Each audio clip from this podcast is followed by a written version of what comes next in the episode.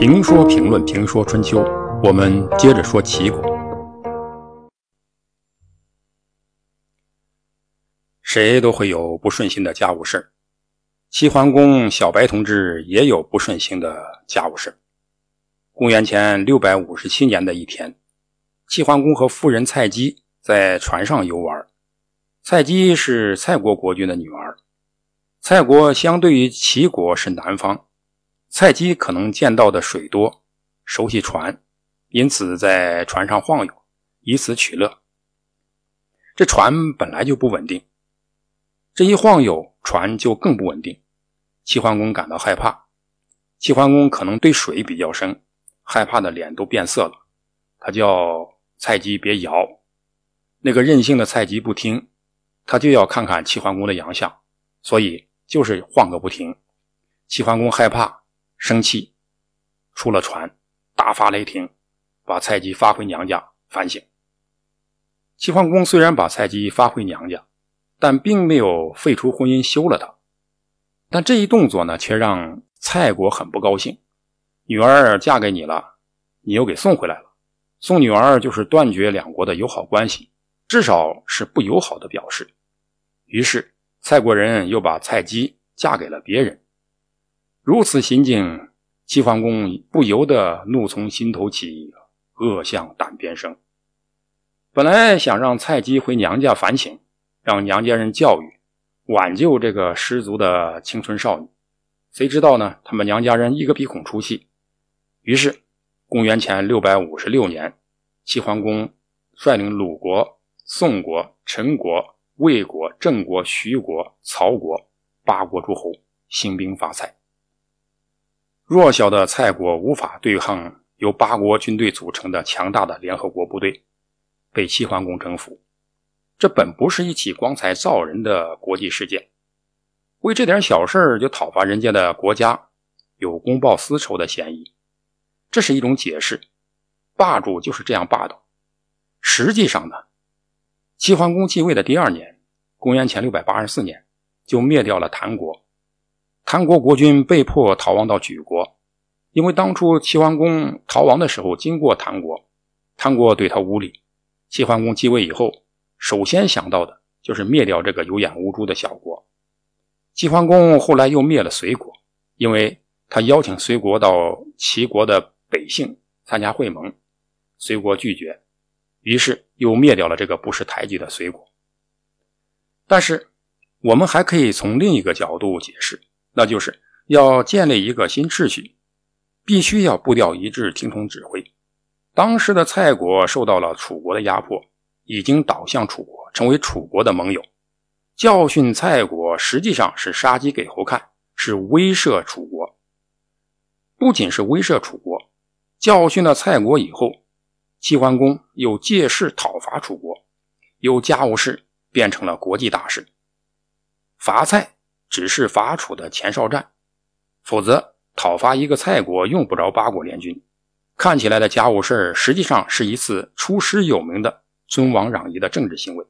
而齐国要确立霸主的地位，必须对楚有所表示。楚国是当时最大的蛮夷，伐楚就是尊王攘夷的最好体现。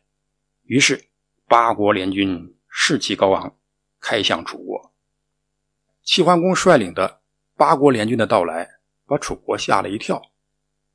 多少年来，楚国没有见过中原有这样士气高昂、威武雄壮的军队了。于是，他们赶忙派大臣过来，问齐桓公说：“君在北海，我在南海，风马牛不相及，何故设我地？”你们在北方，我们在南方，就是牛马发情也跑不到一块儿。你们怎么来我这儿了？这是心虚胆怯的表示。从楚国人来说，这是少有的现象。放在别的场合，就是限期离开，不然我们就要发脾气了。楚自以为蛮夷是不尊王的，在讨伐别的国家的时候不讲规则，这个时候呢，他开始讲规则了。齐国就也要讲道理，不然就不是文明之国、礼仪之邦了。对方大臣出面，外交要讲究对等。于是管仲代表齐国出面说：“联军讨伐楚国，兴师问罪，首先有周天子的授权。以前，少康公命令过我们的先祖太公说：“武侯、九伯，你们都可以征伐他们，以便辅佐王室。”赐给我们先军征伐的范围，东边到大海，西边到黄河，南边到木林，北边到乌离。楚国正在这个范围之内。其次，管仲列举了楚国的罪状：第一，你不进贡王室包茅，使天子的祭祀缺乏应有的物资。包茅是楚国特产的植物，周王室祭祀时用于过滤酒中的杂质。现在楚不进贡，祭祀不能正常进行，所以我们来问罪。如果说这第一条罪状还说得过去，这第二条罪状呢就有些牵强了。第二条罪状说呢，周昭王南征到楚国，还没有回去，为此我们来责问。周昭王南征是三百年前的陈芝麻烂谷子的事儿了，更何况呢与楚国无关，因此面对齐桓公如此威武雄壮的大军，非常强悍的楚人，认了二分之一的错，说。共之不入，有之，寡人罪也，敢不共乎？但昭王之处不复，君其问之水兵，还是显示出了楚人的强悍。周昭王据传是淹死的，所以他的死，你去问问淹死他的河水，与我们楚国无关。齐桓公率领诸侯的军队继续前进，驻扎在楚国境内的井地。这一年夏天，楚成王派遣屈完为使者到齐桓公驻地探听虚实。诸侯军队向后撤退，驻扎在少陵。齐桓公把所率领的军队列成战阵，和屈完乘坐一辆战车，检阅队伍。齐桓公说：“我们出兵不是为了我一个人，为的是继续先君建立的友好关系。我们两国共同友好，怎么样？”屈完回答说：“君王会领敝国求福，承蒙君王安抚我军，这正是我军的愿望。”齐桓公说：“用这样的军队来作战，谁能抵御他们？用这样的军队来攻城，哪个城不被攻破？”屈完回答说：“君王如果以德行安抚诸侯，谁敢不服？君王如果用武力，楚国有方城山作为城墙。”汉水作为护城河，君王的军队即使很多，也没有什么用处。那意思是，我们也不是好惹的，惹急了我们就跟你们玩命。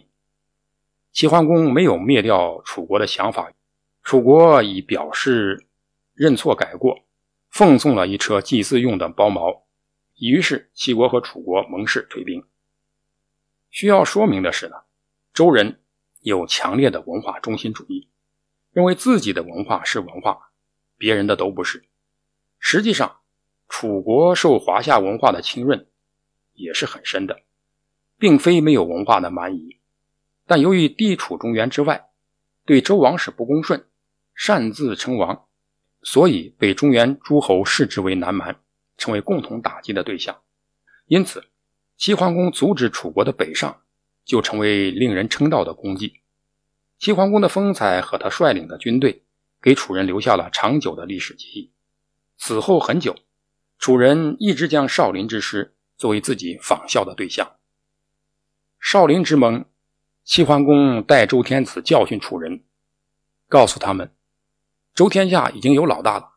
周天子虽然老病，但家里有管事的老大，你们就不用忙了。